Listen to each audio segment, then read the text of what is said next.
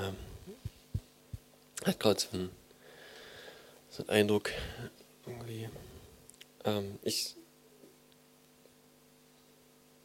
das, was ich gesehen habe, dass ich glaube, dass ähm, Gott will, dass wir wie ein Schwamm sind. Vielleicht ein oft benutztes Beispiel schon, ne? aber dass wir wirklich uns füllen lassen von seiner Liebe und seiner Gegenwart und das aufsaugen. Und, und Leute werden uns drücken. Also so oder so.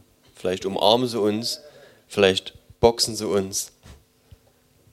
Aber was rauskommt, ist immer das, womit wir uns aufgesaugt haben, vollgesaugt haben. Und wir sollen einfach voll sein von ihm und von seiner Liebe. Und egal, was Menschen mit uns machen, es wird immer nur seine Liebe rauskommen. Ich hatte vor äh, langer Zeit, schon etwas länger her, einen Traum und habe so unsere Gemeinschaft gesehen. Und es war wie, wie so ein Bolzplatz. Stachel, äh, Stacheldrahtzaun, nee. Also Maschendrahtzaun rundherum. Und also schon einige Jahre her. Und da waren wir noch in Lösnitz. Und ich habe dort viele Leute wiedererkannt in einer Gruppe von Leuten, mit denen wir die zusammen Fußball gespielt haben. Vielleicht habe ich schon mal erzählt, weiß ich nicht. Und ich, es ist mir nur gerade wieder eingefallen, deswegen erzähle ich es einfach.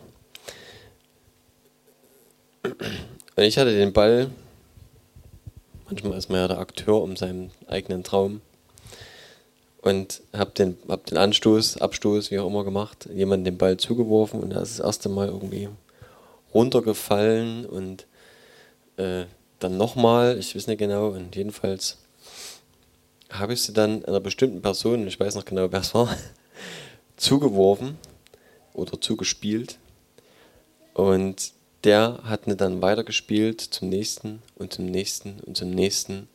Und jeder hat ihn irgendwie angenommen, wie das bei Profifußballern so ist. Mit dem Kopf, Brust, Knie, egal was.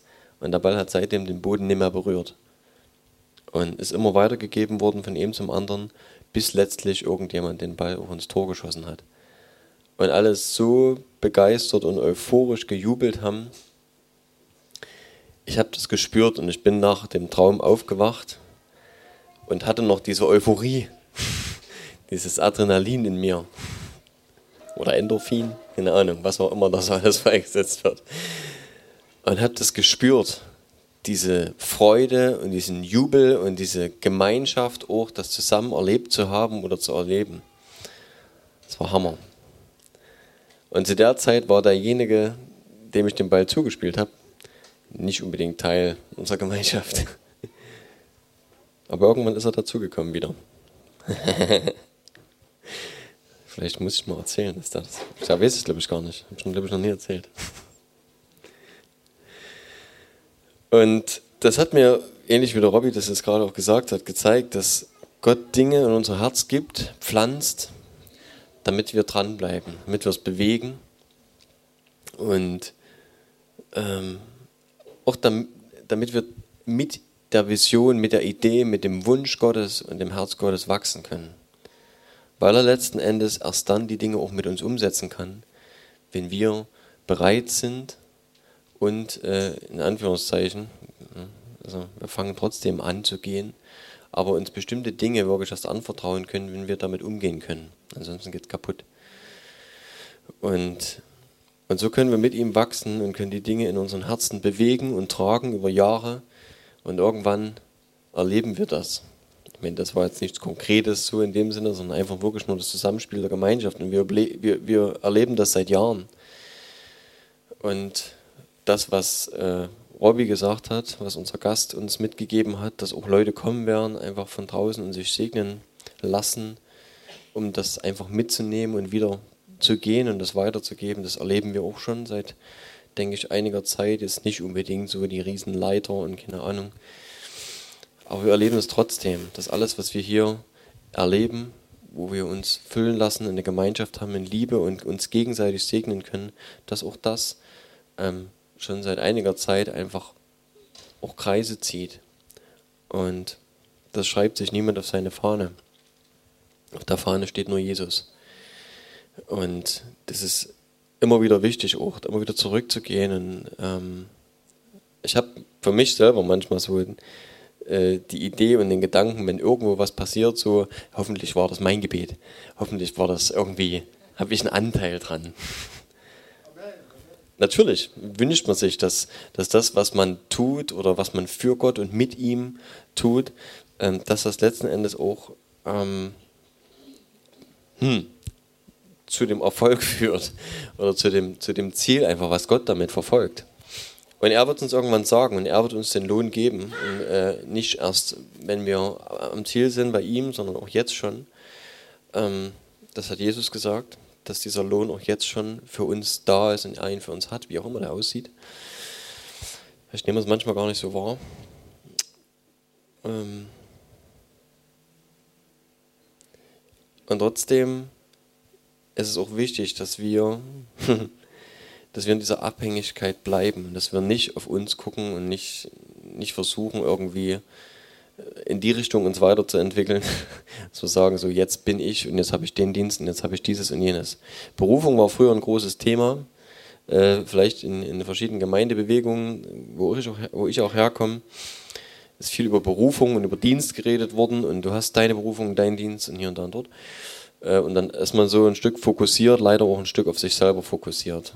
Was prinzipiell, sage ich mal, nicht grundfalsch ist, man ist ja irgendwo ein Mensch äh, ein Wert, jemand, der sich selber liebt, lieben sollte. Ja, das sagt Jesus, dass wir auch die anderen so lieben können, wie wir uns selber lieben. Ähm, wir müssen auch in uns den Wert erkennen. Und trotzdem ist es manchmal eine Gratwanderung vielleicht, dass wir eben nicht in Stolz, dass es nicht in Stolz um, umschwenkt und wir sagen, so, das ist jetzt aber meins, mein Dienst, weil dann wird Gott auf jeden Fall ganz schnell sagen, nee, ich nehme dir das mal kurz weg und dann zeige ich dir, was deine ist das ist meins. Und das ist auch ein sehr wichtiger Punkt, einfach, dass wir in diesem, ja, in diesem Prozess auch immer mit Gott unterwegs sind und dass wir merken, dass alles, was, was wir mit ihm erleben dürfen, es ist seins. Es gehört nicht uns. Ähm, weder unsere Familie gehört uns, noch, noch die Gemeinde, noch irgendwas, was du tun kannst an Dienst, wo du unterwegs bist, egal was. Es ist alles seine. Und ich bin so dankbar dafür, dass es so ist und dass wir in diesem Bewusstsein leben dürfen, wie Robby das vorhin sagte, dass er einfach souverän sich um seine, um seine Sache kümmert und um sein Reich, um seine Kinder, um seine Gemeinde. Was sollten wir eigentlich erzählen?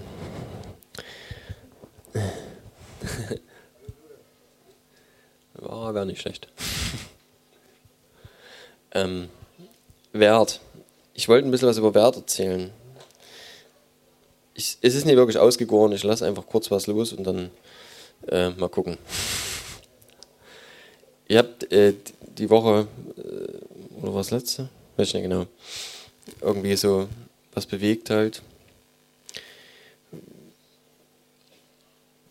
Und das ist vielleicht auch schon länger ein Thema für mich. Ähm, und Wert ist vielleicht auch bloß ein grobes Wort dafür, aber trotzdem vielleicht auch eine wichtige Sache. Ähm, wem oder, oder ja, anders. Ich glaube, dass es wichtig ist, dass wir uns über bestimmte Dinge in unserem Leben grundlegend bewusst sind und bewusst werden. Und ein Punkt davon oder ein wichtiger Punkt davon ist Wert oder Werte. Und die wichtigste Frage, die wir uns immer wieder stellen müssen, ist, was ist wertvoll für mich? Was ist das Wertvollste, was ich habe? Die wertvollsten Dinge? Vielleicht auch, warum messe ich diesen Dingen Wert bei? Jesus hat gesagt, wo dein Schatz ist, da ist dein Herz. Und wo dein Herz ist, ist dein Schatz.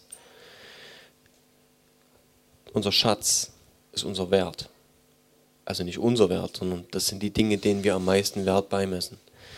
Und wo wir hingehen, entscheidet sich danach, was uns am wertvollsten ist. Immer wenn es eine Entscheidung fordert, wenn es bedeutet, ähm, das eine oder das andere, dann werden wir dorthin gehen, was für uns den meisten Wert hat. Und es ist immer eine subjektive Sache.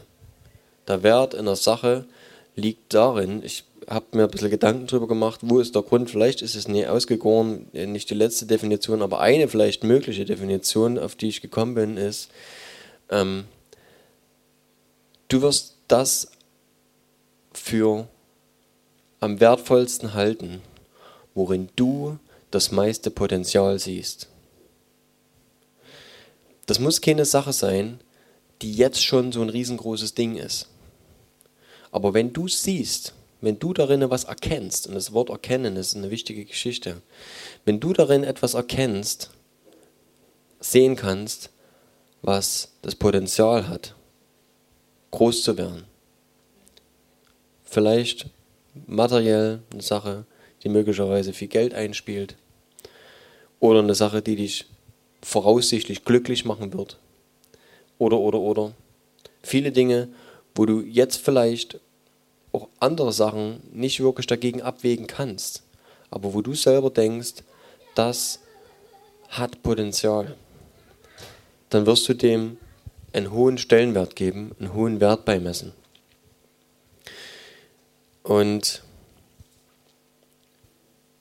wie gesagt, wir können es nicht immer gleich ablesen. Warum sind unsere Kinder für uns so wertvoll? Ist jetzt auch nicht das Potenzial, was ich in meiner Tochter sehe, dass ich sage, na irgendwann wird es mal eine super Hausfrau, die putzt meine Fenster, die putzt meine Küche oder kocht für mich und näht oder keine Ahnung was. Das ist nicht der, nicht der Wert, den ich in meiner Tochter sehe. Ja. Es ist Liebe, es ist Wertschätzung, es ist das, was ich schon bekomme, wenn mein Kind geboren ist. Einfach dieses, dieses kleine Wesen hat einen anderen Wert. Das hat so einen Wert für mich, dass es in meinem Herz einen, einen Platz bekommt, der, ähm, naja, der ein Teil von mir ist. Und das kann ich schlecht weggeben. Das ist eine Sache, die ist, ist einfach ein Teil von mir. Und es ist so viel Herz von mir, einfach was dort dran hängt. Ähm, das kann man gar nicht beschreiben irgendwie. Das ist nie immer eine logische Entscheidung, ne? auch diese Geschichte mit dem Wert. Warum erzähle ich das eigentlich?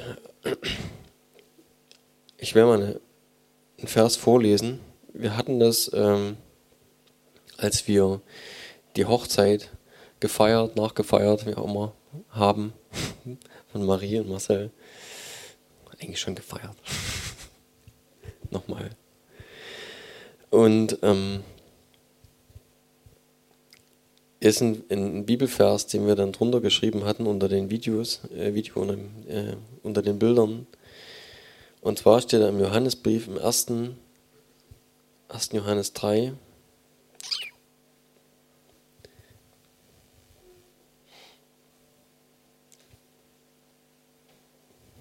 Vers 16, nur der eine Vers. Daran haben wir die Liebe erkannt, dass er sein Leben für uns hingegeben hat. Auch wir sind es schuldig, für die Brüder das Leben hinzugeben. Das hat in mir ein bisschen man, man, will vielleicht immer den zweiten, Vers, äh, den zweiten Teil des Verses gar nicht so gerne lesen. Aber das hat was mit Wert zu tun. Und was mit Schuld zu tun. Schuldigkeit. Aber hier steht, worin haben wir die Liebe erkannt? Um wen geht es? Es geht um Jesus. Er hat sein Leben für uns gegeben. Es ist für uns darin zu erkennen gewesen, wie sehr er uns liebt. Er hat es selber gesagt. Er hat gesagt, dass es keine größere Liebe gibt, als wenn einer sein Leben für seine Freunde gibt. Und darin erkennen wir das. Und um das mal im Wert aufzuwiegen oder, oder im Wert darzustellen, das heißt, dass ich mich selber hinten anstelle. Wenn ich mein Leben für jemanden anderen gebe, heißt das, er ist wert, mehr wert als ich. Ich opfer mich selber, weil der andere wertvoller ist. Hat es in der Geschichte der Menschheit, denke ich, schon öfter gegeben, dass sowas gemacht wurde. Egal, ob das in Kriegen oder in irgendwelcher Verfolgung oder wo auch immer auch passiert ist vielleicht. Dass Menschen ihr Leben gegeben haben für andere. Und es braucht mehr dazu als eine Vernunftsentscheidung. Es ist, glaube ich, wirklich was, was in unseren Herzen wachsen muss, dass wir andere wertschätzen, Bei manchen tun wir es vielleicht einfach schon, weil es Familie ist, weil wir sie lieben, weil die Liebe einfach dort da ist. Und das ist der Punkt, dass diese Liebe, der Schatz, der Wert einfach, den wir haben, dort ist die Liebe da. Und, und Jesus ist für uns gestorben und er hat sein Leben für uns gegeben, weil er uns so sehr geliebt hat. Er hat es gesagt und der Vater auch. Das lesen wir dann im, im Vers, wo die Eins beim Johannes nicht davor steht. Johannes 3,16. Dort steht, dass ähm, Gott, ja, der Vater, die Welt so sehr geliebt hat, dass er seinen Sohn gegeben hat, damit wir, wenn wir an ihn glauben und es glauben, dass er der Sohn Gottes ist und dass der Vater ihn gegeben hat, dass wir gerettet sind und nicht verloren gehen dadurch. Und ich glaube, dass wenn wir dieser Schwamm sind uns mit dieser Liebe, die dazu fähig war und die das veranlasst hat, dass Jesus genau das gemacht hat, uns voll saugen lassen, dass wirklich nur solche Liebe rauskommt, die sich für andere hingibt, ohne dass es dich, dass es dir wehtut oder dich was kostet oder du jetzt sagst, so das will ich nicht und du dich dagegen sträubst. Ich glaube, dass Gott uns mit dieser Liebe füllen will und dass es wirklich zu was wird, was, was dich so sehr erfüllt und ausfüllt. Ähm eine andere Sache, die ich über Wert noch sagen will, ist was, was mir klar geworden ist jetzt, ähm, also vielleicht schon länger, aber was für mich nochmal neues Gewicht gekriegt hat. Das ist vielleicht schon auch länger, dass äh, Gott mich da ein bisschen drauf gestoßen hat. Ich hatte, glaube ich, auch letztens schon mal was von der billigen Gnade erzählt. Manche Leute haben ja ein bisschen Angst, dass die Gnade billig wird. Ähm, vielleicht hat es jemand von euch schon mal gehört. Was bedeutet das, dass Gnade billig wird? Es gibt in, äh, die steht überall vor den, nein, überall nicht, aber das ist das Symbol für unsere Gerichtsbarkeiten. Da steht die Justitia ich glaube eine griechische Göttin, eine römische, keine Ahnung. Irgend so eine Frau jedenfalls mit so einer Waage. Verbundene Augen und eine Waage. Und diese Waage soll, das ist Gerechtigkeit, immer im Gleichgewicht sein. Das heißt, was immer auf der einen Seite in die Waagschale geworfen wird, der Gegenwert muss stimmen. Und wenn jemand was auch immer verbrochen hat. Das ist ja dann oftmals beim Gericht so, dass jemand zur, Recht, zur Strafe gezogen wird, ähm, zur Rechenschaft gezogen wird. Dann muss entsprechend diese Waage wieder ausgeglichen werden. Und auf der anderen Seite muss was reingeworfen werden, damit das wieder ins Lot kommt. Das ist nahezu unmöglich. Wir Menschen sind nicht gerecht. Wir können nicht gerecht sein. Ähm, wir versuchen das irgendwo. Und wenn wir ins Alte Testament gucken, dann ist dort diese Gerechtigkeit Gesetz gewesen. Und dort hieß es Auge um Auge, Zahn um Zahn. Wenn also jemand dem anderen einen Schaden zugefügt hatte, dann musste der mit Gleichem vergolten werden. Hier geht es nicht um Böses mit Bösem vergelten, sondern hier geht es darum, eine Ausgeglichenheit wiederherzustellen. Gerechtigkeit. Einfach nur blanke Gerechtigkeit. Und, und heutzutage oder bis in die heutige Zeit ist das vielleicht auch, nee, nicht vielleicht, ist das auch in einigen Regionen der Erde, in, bei, in bestimmten Kulturen immer noch gang und gäbe. Ja. Ist nicht unbedingt legal, wenn entsprechend ein Staatssystem dahinter steht, aber ich habe das vor einiger Zeit erst gelesen, dass selbst in, also was heißt selbst, Albanien ist jetzt nicht so weit weg von uns, äh, bin selber mal dort gewesen, Urlaub gemacht. Mit Freunden, die von dort, von dort kamen und bei uns gelebt haben. Dass dort noch die Blutrache existiert. Und dass es dann eben nicht reicht, wenn ein Familienmitglied oder zwei äh, ums Leben gekommen sind, dass der andere Familienclan nur einen umbringt. Nee, das musste ausgeglichen werden. Und das sind unbeteiligte, unschuldige Familienmitglieder, umgebracht wurden, dann wieder um das Gleichgewicht herzustellen. Blutrache. Die Vorstellung in den Köpfen, dass es Blödsinn ist und dass das auch keinen Frieden bringt, ist da irgendwie nie da. Sondern nur dieser, dieser Durst nach Rache und nach Gerechtigkeit, wenn das vielleicht eine Art von Gerechtigkeitssinn ist. Und irgendwie ist es trotzdem so, Gerechtigkeit muss gerecht bleiben. Und mir ist eine Sache wieder bewusst geworden, dass das, was Jesus gemacht hat, so viel Gewicht hat. Und dass das die andere Seite ist, die immer wieder in die Waagschale geworfen wird. Der Tod Jesu und dass er die Schuld und, und unsere Sünde und die Strafe für unsere Sünde und für unsere Schuld getragen hat. Dass das, egal was, was uns zur Last, äh, äh, zur Last gelegt wird, dass das auf die andere Seite gelegt werden muss. Und dass das immer schwerer wiegt. Was Jesus gemacht hat, wird immer schwerer wiegen. Er hat den Preis bezahlt. Und deswegen ist für mich nochmal ganz wichtig geworden und vielleicht auch in, in meiner Art, in meinem Umgang damit, auch wie ich vielleicht anderen davon erzähle jetzt, weil ich merke, wie wichtig das ist, dass wir von Jesus reden und dass wir anderen Leuten sagen, für dich gibt es nur eine Rettung und das ist Jesus. Du brauchst Jesus. Du kommst nicht anders an Gott ran. Der einzige Weg zum Vater ist Jesus.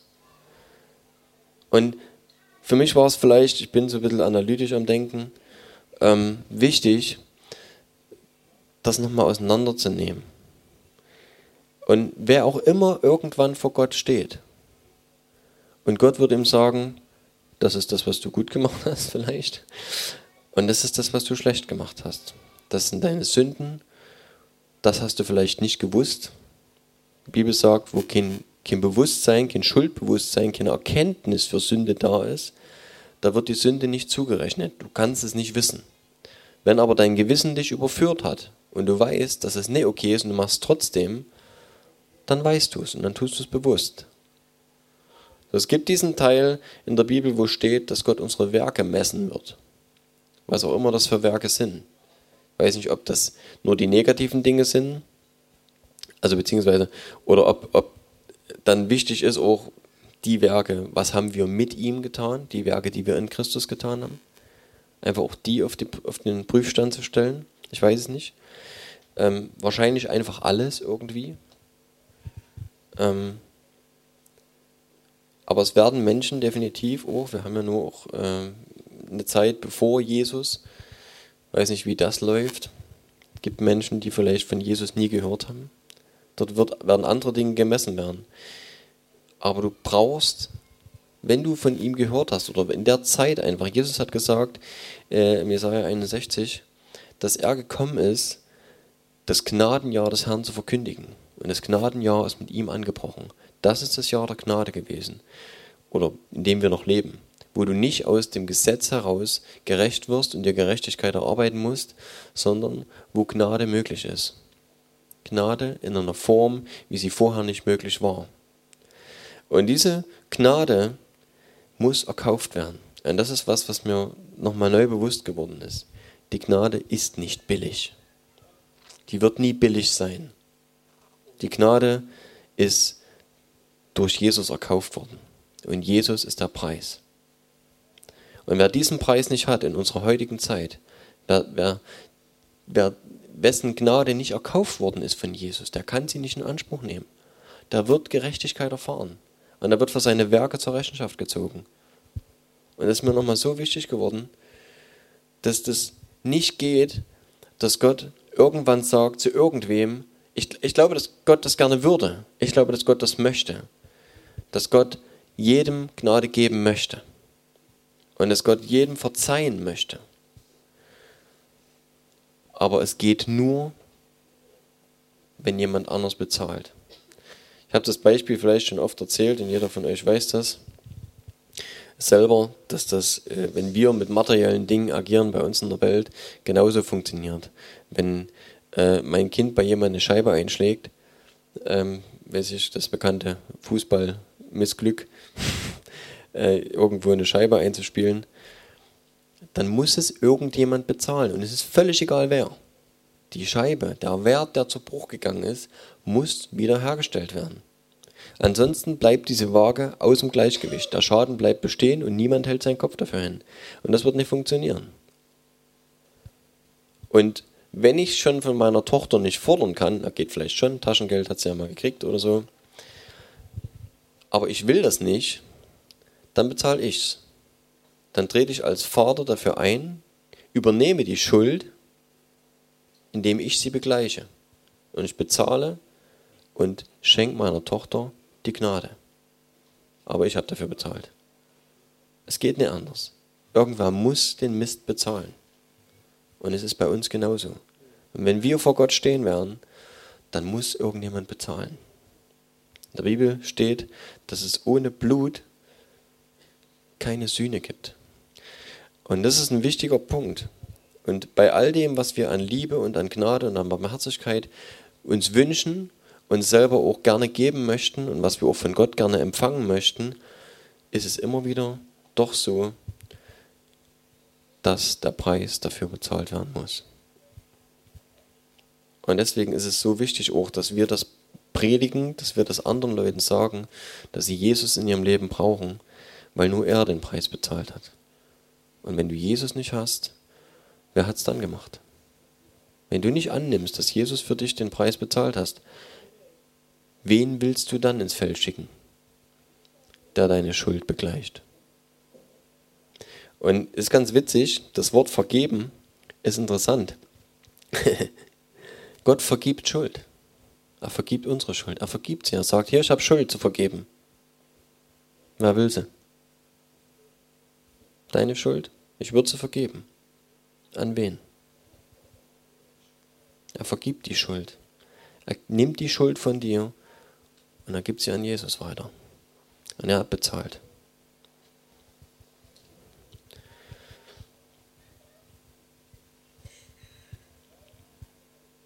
Und es ist immer teuer. Und ich glaube, es ist wichtig für uns, dass wir uns immer wieder auch dessen bewusst sind. Ich glaube, dass es auch unser Umgang und auch unser Weitergeben von dem, was, was Jesus ist und, und unser, unsere Beziehung zu ihm, zu Jesus verändern wird, wenn wir uns dessen stetig bewusst sind und mehr das uns vielleicht vor Augen führen oder ihm auch ganz bewusst dafür danken und mit, mit ihm darüber reden einfach. Ich hatte mal auch so eine Zeit hier, eine Anbetungszeit, wo das nochmal so reingeklatscht ist bei mir, wo Gott gesagt hat, nicht Jesus hat den Preis bezahlt, er ist der Preis. Er ist zum Preis geworden. Er ist zum Opfer geworden. Und es ist nichts, was Gott einfach nur irgendwie mal eben tun kann, weil Gott ist gerecht, Gott ist barmherzig, Gott ist gnädig. Aber er kann nicht einfach irgendwas wegschmeißen, irgendwas weglöschen von uns und sagen, ist okay, dir erlasse ich's. Er muss gerecht bleiben. Er ist gerecht. Und deswegen muss den Preis jemand anders bezahlen. Und deswegen hat Jesus bezahlt. Und es gibt vielleicht manche, die sagen, ähm, ja, Jesus ist ein Weg. Oder irgendwie andere erkennen auch Gott. Und trotzdem, mögen sie Gott erkennen oder nicht? Jesus hat gesagt, die Dämonen glauben auch. Und sie zittern. Warum zittern sie? Weil sie niemanden haben, der ihre Schuld bezahlt. Jesus ist für uns gestorben.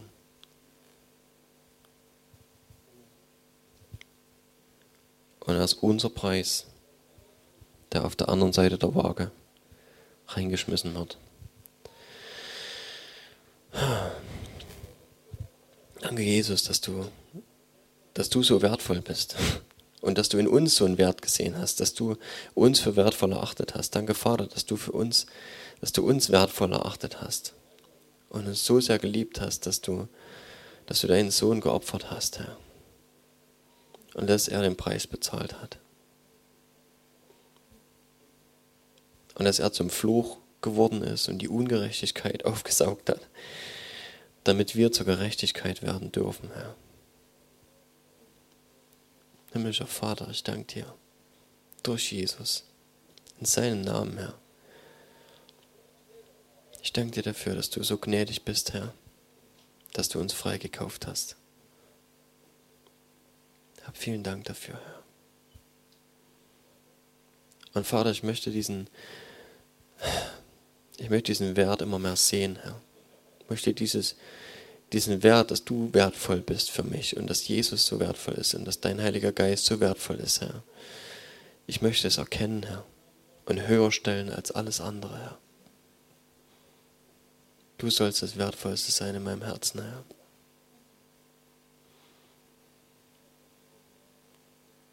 Danke, Herr.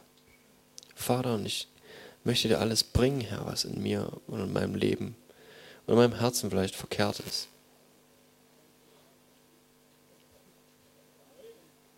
Herr, danke, Herr, für deine Barmherzigkeit, dass du uns liebst, Herr. Und dass du das für jeden getan hast, Jesus. Dass du für jeden deinen Sohn gegeben hast, Vater. Danke, Herr. Und ich bitte dich, Herr, dass du mit deiner heiligen Gegenwart, Herr, mit deinem Feuer, mit deiner Herrlichkeit, Herr, dein Geist, dass er hier weht, Herr, dass du uns erfüllst, dass du uns zeigst, wie, wo wir stehen, Herr, was Motive sind, Herr, für, wonach wir handeln, warum wir Dinge so oder so tun. Du erforschst die Tiefen des Herzens, Herr. Und du siehst das Herz und nicht das Äußere. Danke, Herr.